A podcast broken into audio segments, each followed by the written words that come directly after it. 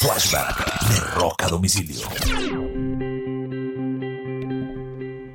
Un 11 de marzo del año 2015, el guitarrista de la banda Slipknot, Mick Thompson, y su hermano Andrew son llevados de emergencia a un hospital después de haber librado entre ambos una pelea eh, con cuchillo en mano.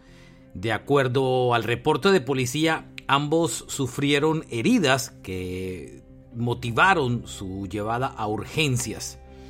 El día que el guitarrista de Slipknot casi se mata con su hermano. Bueno, este es un flashback de rock a domicilio.